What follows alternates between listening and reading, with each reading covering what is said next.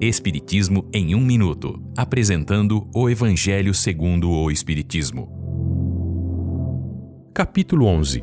Amar o próximo como a si mesmo. Dai a César o que é de César. Certo dia, se aproximaram de Jesus e lhe perguntaram: Mestre, sabemos que é verdadeiro e ensina o caminho de Deus. Diga-nos, é justo pagar o tributo a César ou não? E Jesus respondeu: Mostre-me a moeda com que é pago este tributo. E a mostraram. Jesus então perguntou: De quem é esta imagem e inscrição? De César, disseram-lhe. E Jesus concluiu: Dai a César o que é de César e a Deus o que é de Deus. As pessoas admiraram sua resposta e o deixaram. Esta passagem está nos evangelhos de Mateus e Marcos.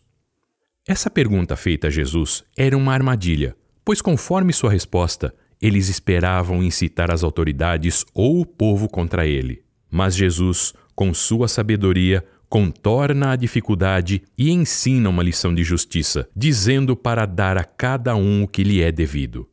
Jesus ensina ainda que o homem deve agir com o próximo da mesma forma que gostaria que agissem com ele. Determina que o respeito pelos direitos de cada um deve ser aplicado para com todos os indivíduos. Esta é uma livre interpretação. Livro consultado: O Evangelho segundo o Espiritismo, de Allan Kardec, edição 3, em francês. Visite nosso site www.vidaespiritismo.com.br.